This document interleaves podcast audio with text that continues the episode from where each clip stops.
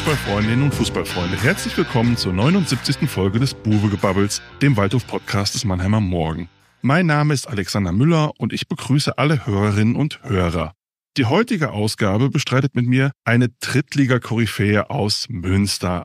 Der Mann, der sich im Fußball und Handball gleichzeitig extrem gut auskennt. Mein lieber Kollege Marc Stevermühe. Hallo Stevi. Hallo Alex. Koryphäe aus Münster, das hört sich schon mal sehr gut an. Also so können wir in die Woche starten. Äh, gerne weiter. Ja, wir verteilen ja immer fleißig Komplimente, auch wenn der Kollege Hof und ich da sind. Herrscht ja nur innige Liebe, wissen wir ja. Ja, Marc, am Wochenende, da flogen in den Stadien der Bundesliga und der zweiten Liga Tennisbälle auf den Platz, und zwar jede Menge. Es kam zu Spielverzögerungen, in einigen Partien stand ein Abbruch im Raum. Die organisierten Fans protestieren gegen den Investorendeal der Deutschen Fußballliga und das jetzt schon seit mehreren Spieltagen. Wie ist deine Meinung dazu? Kannst du diesen Protest auch in dieser Form nachvollziehen? Ja, also erstmal ist es ja ganz angenehm, dass es jetzt äh, bei Sky in der Konferenz am Samstagnachmittag keine Halbzeitshow mehr gibt, weil er immer irgendwo 25 Minuten äh, nachgespielt wird. Und äh, Didi Hamann wahrscheinlich schon ganz traurig ist, dass er seine Thesen nur noch dosiert verbreiten kann. Thomas Tuchel freut's? Ja, Thomas Tuchel freut's, genau. Der hat aber auch ganz andere Probleme. Gut, aber Spaß beiseite, das ist ein netter äh, Nebeneffekt mit Didi Hamann. Ansonsten reden wir hier über der ganze Sache, wie ich finde, ja, die, die man nicht einfach so abtun kann oder die man, wie es äh, Wolfgang Holzhäuser, ehemals Leverkusen, als pubertierendes Verhalten einer relativ kleinen Gruppe abtut. Also ich finde, dass es an der Berechtigung des Widerstands keinen Zweifel gibt. Das aus zwei Gründen. Ja, es wurde äh, äh die äh, Zweidrittelmehrheit ja erreicht von der DFL bei der Abstimmung. Es sind genau exakt 24 Stimmen notwendig gewesen und 24 Stimmen gab es. Nun hat aber wohl mutmaßlich, das ist ja nicht erwiesen, weil es eine geheime Abstimmung war und Martin Kind sich ja auch weigert zu sagen, wie er abgestimmt hat.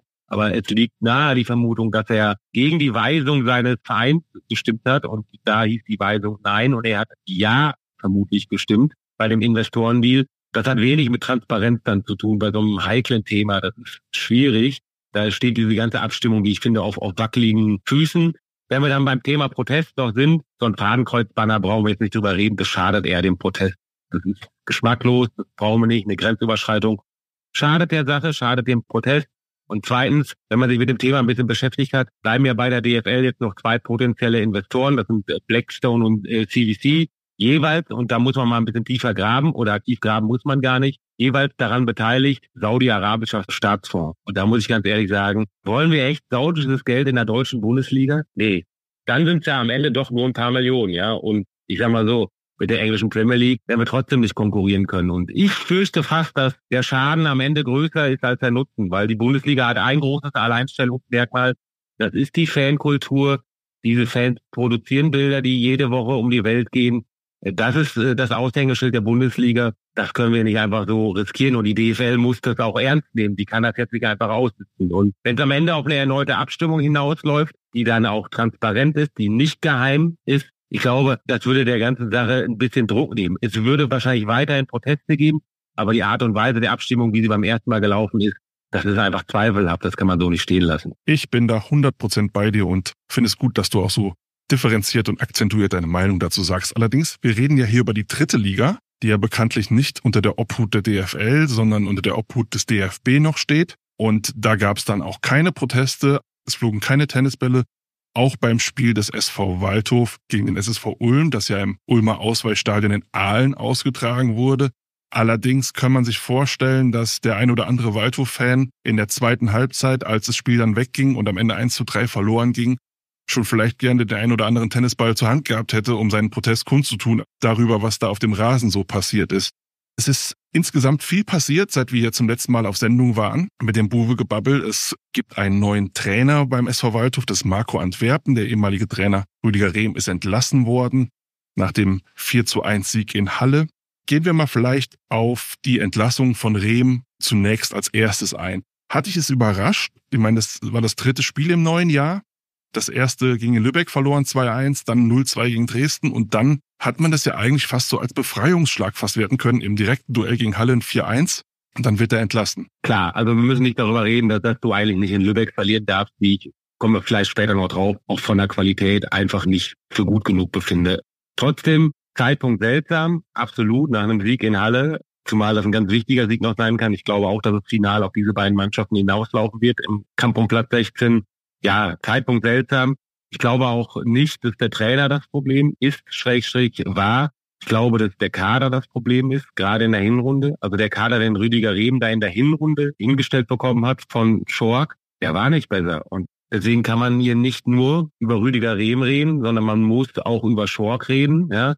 Und wenn man sieht, was jetzt dann an Spielern noch gekommen ist, erst Terence Boyd, den hatte Rüdiger Rehm auch noch kurz zur Verfügung, dann jetzt noch Klünter und Kobilanski. Naja, also wenn das Spieler dieser Güterklasse wenn die schon letztes Jahr im September oder August auf der Matte gestanden hätten, dann wären die Waldhöfer jetzt nicht 17. Also deswegen kann man jetzt die Krise nicht nur an Rüdiger Rehm festmachen. Da bin ich auch relativ nahe bei dir. Es ist natürlich so, es ist ja ein Projekt Kontinuität ausgerufen worden. Man wollte mal über einen längeren Zeitraum eine Mannschaft aufbauen mit Rehm.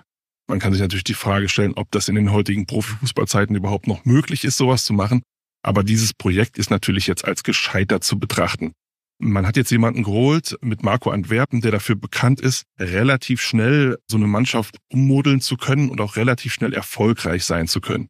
Jetzt wohnt Antwerpen im Münsteraner Umland, wo auch du lebst. Und du hast dich äh, mal ein bisschen umgehört bei alten Weggefährten, was so von ihm zu erwarten ist, was er so für ein Typ ist. Und was wurde dir da so jetzt so erzählt? Ist er wirklich derjenige, der jetzt den Waldhof noch retten kann? Ja, also erstmal, der hat noch eine unheimlich enge Beziehung hier zum, zum SC Preußen. Ich mache ja auch kein Hehl daraus, dass ich ein Anhänger des SC Preußen bin.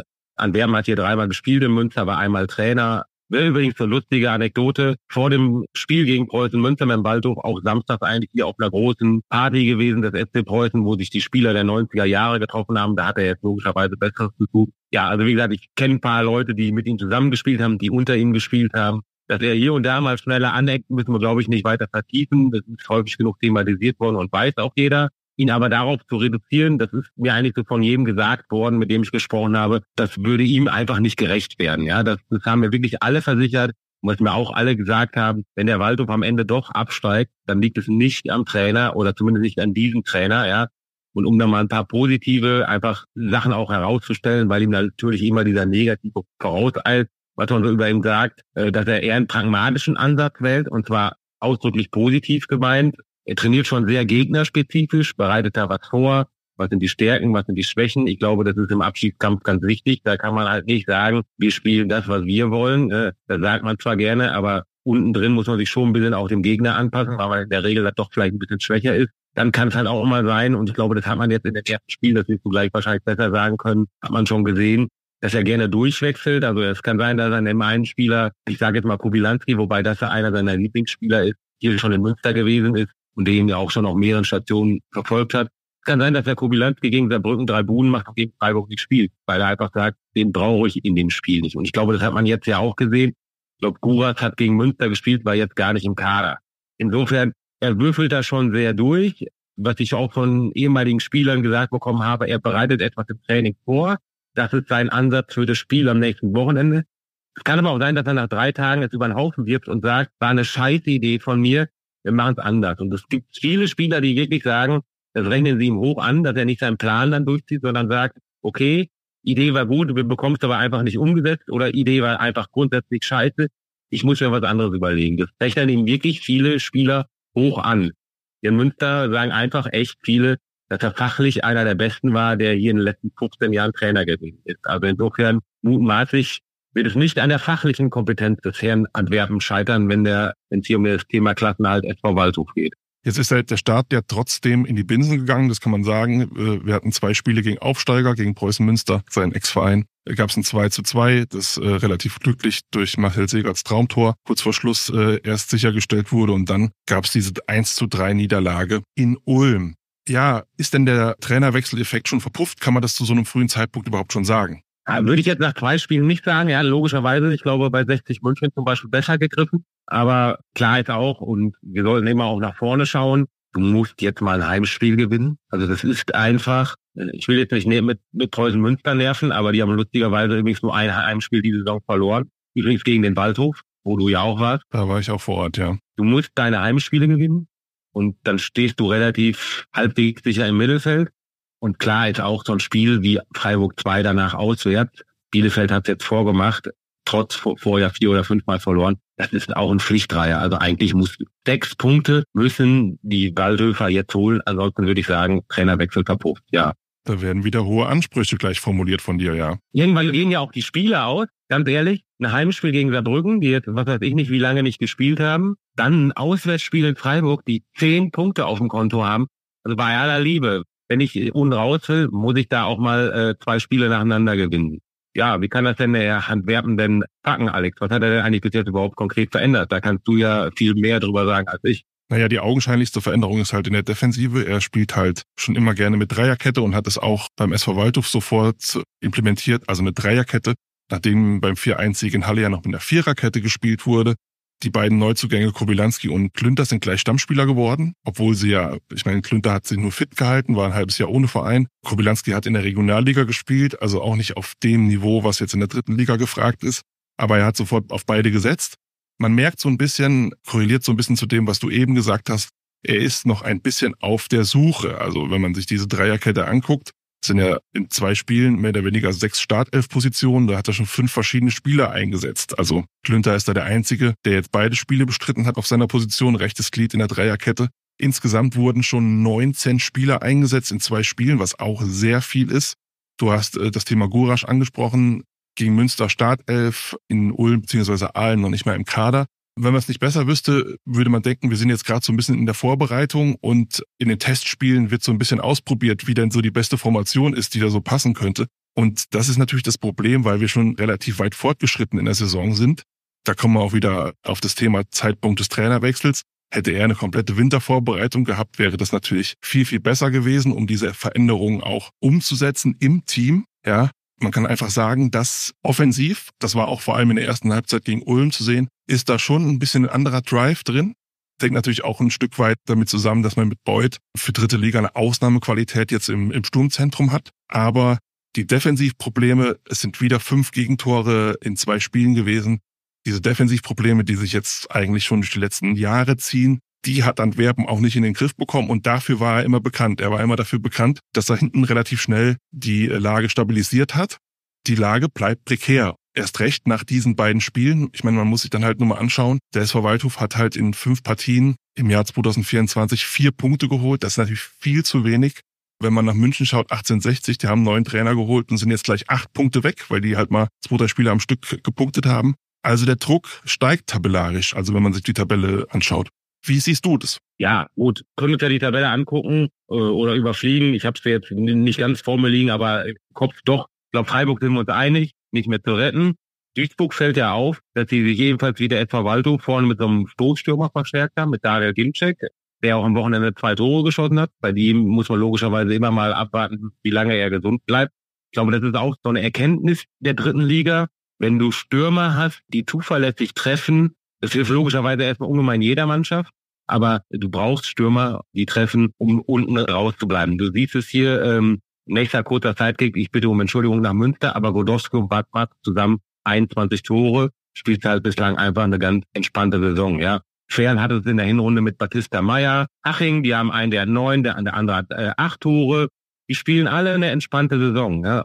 Der Waldhof ist halt auf dem Trichter erst in der Winterpause gekommen, dass die so einen Mann brauchen. Äh, Halle hat mit dem Baumann auch einen Stürmer, der für mich eigentlich der einzige Unterschiedsspieler ist, den, den Halle hat. Ich finde find den Waldhof-Kader besser ansonsten als den von Halle und ich glaube einfach, dass man Duisburg nicht ganz abschreiben sollte. Ich halte Lübeck, ich finde, dass es Lübeck gut macht, weil sie das Maximum rausholen. Die sind einfach nicht besser. Sie haben halt zehnmal unentschieden gespielt, was man auch nicht vergessen darf. Die waren halt nah dran.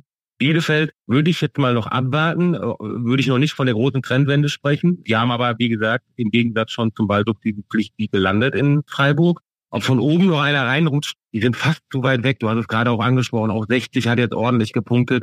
Ich habe es eben schon mal angedeutet. Für mich läuft äh, auf ein Duell Halle gegen Waldhof um den rettenden Platz hinaus. Trotz allem, trotz der nicht ganz so gelungenen äh, Punktausbeute auch mit neuem Trainer, ich sehe vom Kader eigentlich den Waldhof einen Tacken besser aufgestellt. Es sind jetzt noch 13 Spiele in dieser Saison. Wenn man da mal so eine kleine Rechnung aufstellt, dann müssten schon fünf gewonnen werden und noch ein paar Unentschieden dazu, damit man so auf Anfang 40 Punkte kommt. Und ja, das Feld hat sich jetzt so entzerrt, doch muss man sagen, dass Waldhof direkt erreichen können sie im Moment nur Halle.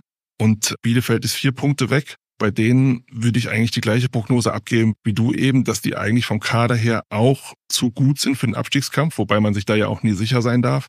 Also es läuft alles darauf hinaus jetzt, dass es ein Hauen und Stechen bis zum letzten Spieltag geben wird. ob man den Klassenerhalt schafft. Und wie du das eben schon zu Recht angedeutet hast, es wird jetzt nötig sein, dass jetzt, spätestens jetzt mit dem Saarbrücken und dem Freiburg-Spiel, muss auch unter Antwerpen jetzt mal die Trendwende in den Ergebnissen her. Also jetzt kann man nicht mehr sagen, ja, ein Punkt gegen Saarbrücken zu Hause ist okay.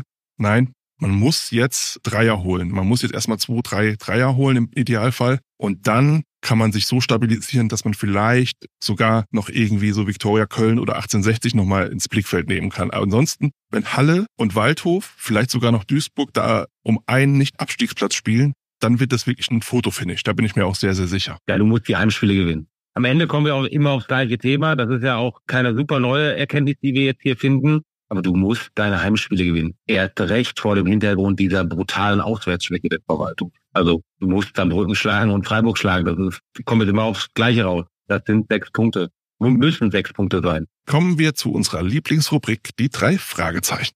Und wir starten mit dem Top der Woche.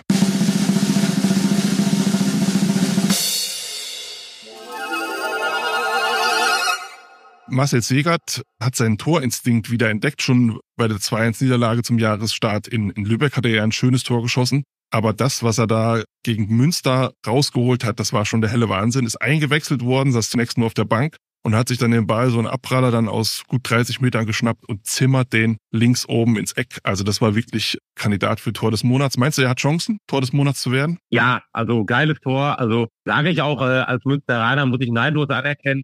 Geiles Tor. Punkt verdient für den Waldhof.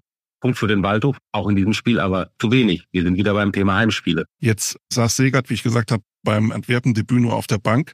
Er ist ja bekanntlich ein ganz, ganz wichtiger Spieler für den Waldhof, nicht nur Kapitän, sondern auch Volksliebling hier und auch als Identifikationsfigur extrem wichtig. Glaubst du, dass für ihn das gilt bei Antwerpen, was du eben gesagt hast, dass er spielt, wenn er zum Gegner passt und er nicht spielen wird, wenn er nicht zum Gegner passt? Ich glaube, er war ja vorher schon nicht unumstrittener Stammspieler. Du hast auch die Defensivproblematik angesprochen in den vergangenen äh, Monaten, vielleicht sogar Jahren. Die gab es ja auch schon unter Glöckner. Und auch da war äh, Segert Bestandteil der Mannschaft.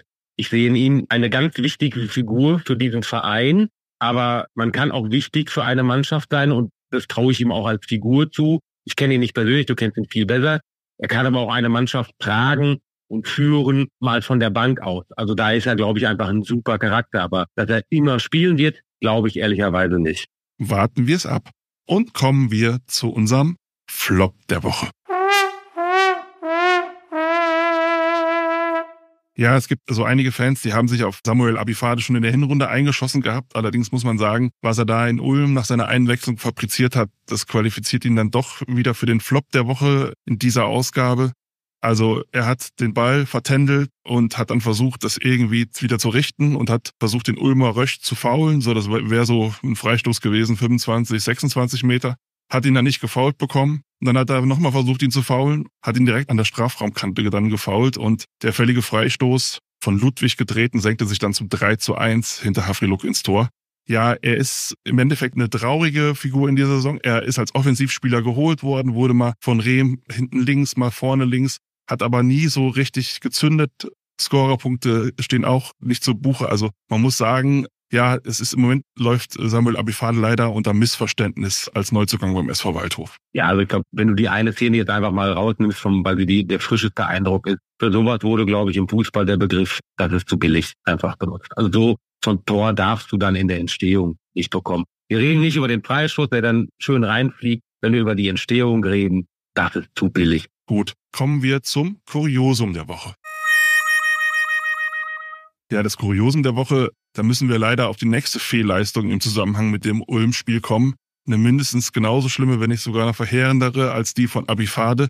Es gab leichte Piplitzer-Vibes in Aalen auf der Ostalb, als äh, Lucien Hafriluk, er wurde von Riedel angespielt, hat den Ball in zentraler Position vor dem eigenen Tor und lässt sich den von Chessa abluchsen und der schießt den einfach zu 2-1 für Ulm rein.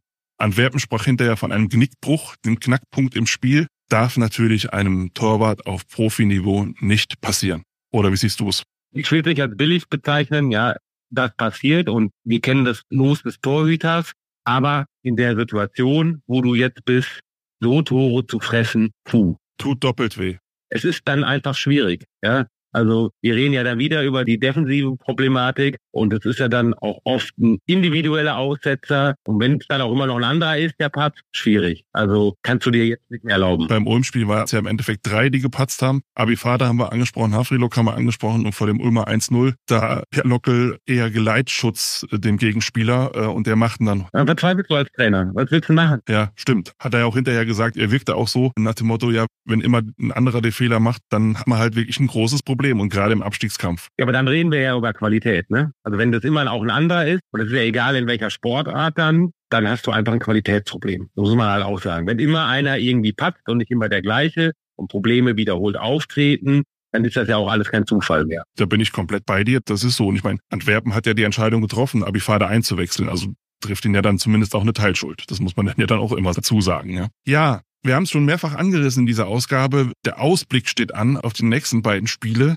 Wieder richtungsweisende Spiele, muss man sagen, gerade mit der schlechten Ausbeute, die sie bisher hatten in den ersten äh, fünf Spielen. Auch für Antwerpen selbst, dass der Glaube nicht weggeht, dass er die Trendwende schaffen kann. Erster FC Saarbrücken, ja, die haben sich ja auch im DFB-Pokal eigentlich auch schon fürs Kuriosum der Woche qualifiziert gehabt, weil die haben ja da ein Stadion von der Stadt Saarbrücken hingesetzt bekommen, wo halt einfach die Drainage nicht, nicht vorhanden ist. Und wenn es da regnet über zwei Tage, ist der Rasen nicht mehr bespielbar. Das ist eigentlich auch ein absoluter Witz. Ja, aber Alex, jetzt vor dem Hintergrund, wenn ich dich kurz unterbreche, ich glaube, der Waldorf hat jetzt in Aalen spielen müssen oder Ulm mussten in Aalen spielen, weil die keine Rasenheizung haben. Bei, was hatten wir? 12 Grad plus? Das ist brutal. Also was der DFB da veranstaltet, ja, also das ist wirklich brutal. Und, und dann so, so ein Stadion wie in Verbrücken, die können da einfach munter weiterkicken und notfalls, wenn es mal acht Wochen regnet, dann machen sie halt kein Heimspiel. Und da reden wir über fehlende Rasenheizung bei 12 Grad plus. Albern. Total albern. Zumal, ich meine, man muss ja sagen, das ist ja der absolute Witz. Ich meine, dieses Stadion ist meines Wissens für knapp 50 Millionen Euro saniert worden.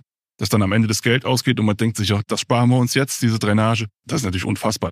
Kreisklassenniveau und da wird man jeden Kreisligisten und Kreisklassenclub beleidigen, ja. Also ich habe ja auch mal ein Häuschen gebaut und wo man wirklich nicht sparen sollte, ist alles das, was man in der Erde irgendwie verbuddelt, weil wenn man da wieder dran muss, wird teuer. Komischerweise hat in der Stadt Saarbrücken offensichtlich daran niemand gedacht. Aber gut. Ja, zumindest du hast ja fließend Wasser und euer Garten steht auch nicht unter Wasser, wenn es mal drei Tage in Münster regnet.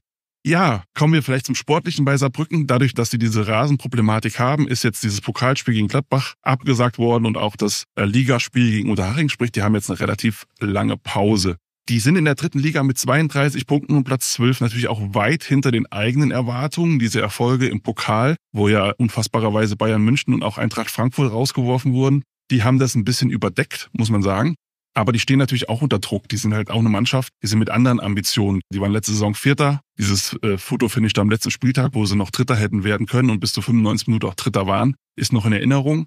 Es wird trotz allem keine leichte Aufgabe für den SV Waldhof. Nee, wahrscheinlich nicht. Ich meine, Saarbrücken haben wir vier Spiele auch erst gemacht in der Rückrunde. Die gingen ja schon vor Weihnachten los. Fünf Punkte in diesen vier Spielen geholt. Das ist jetzt auch keine Traumausbeute. Spielpause kommt dazu. Ja, also schlagbar für den Waldhof, ja, muss man sagen. Ich habe ja jetzt auch schon mehrfach gesagt, ist ein Bussieg, ist ein Schlichtsieg. Der Waldhof spielt jetzt nicht gegen Dynamo Dresden und er spielt jetzt auch nicht gegen Jan Regensburg. Und ich finde, alle anderen Heimspiele in dieser Liga kann man gewinnen. Muss man vielleicht dann auch gewinnen in der Situation. Die Überschrift Pflichtsieg steht dann über der folgenden Aufgabe bei Freiburg 2. Da ist natürlich die Hoffnung auf den Klassenerhalt jetzt nahe Null mit zehn Punkten. Das muss man sagen. Die werden wieder in die Regionalliga Südwest zurückgehen. Ist allerdings, muss man sagen, da war ich auch öfters schon zu Regionalliga-Zeiten, wenn Freiburg 2 gegen Waldhof gespielt hat, da haben sie nicht immer gut ausgesehen. Kein Lieblingsgegner, ne? Also früher, äh, letzte Saison oder die, die Jahre vorher, der Vincent Vermey hat da gerne mal äh, zwei Buden gemacht. Der ist ja jetzt zum Glück in Düsseldorf. Dennoch, es wird auch das, wird eine Aufgabe werden, die wirklich sehr delikat sich gestalten könnte. Ja, aber nochmal, die haben zehn Punkte. Also ganz ehrlich, wenn du da nicht gewinnst, mein, ich weiß, der Waldhof ist auswärts nicht so gut, aber wenn du da nicht gewinnst, dann möchte ich am Saisonende keine Klagen hören, dass irgendwie zwei Punkte zum Klassenerhalt fehlen. Das stimmt, lieber Marc. Ja, ich danke dir recht herzlich. Das war's auch schon wieder mit der heutigen Folge und wir freuen uns wie immer auf euer Feedback und weitere Ideen. Schreibt am besten an podcast.mannheimer-morgen.de und folgt uns auf Facebook und Instagram. Lasst uns ein Abo da, damit ihr auch in Zukunft keine Folge mehr verpasst. Der Mannheimer Morgen bietet auch einige andere äußerst hörenswerte Podcasts an, den Adlercheck, Mensch Mannheim, den täglichen Nachrichten-Podcast Mannheim Kompakt oder unseren Nachrufe-Podcast Weiterleben. Hört einfach mal rein. Wir melden uns wieder am 28. Februar nach dem Spiel beim SC Freiburg 2. Bis dahin eine gute Zeit wünscht Alexander Müller.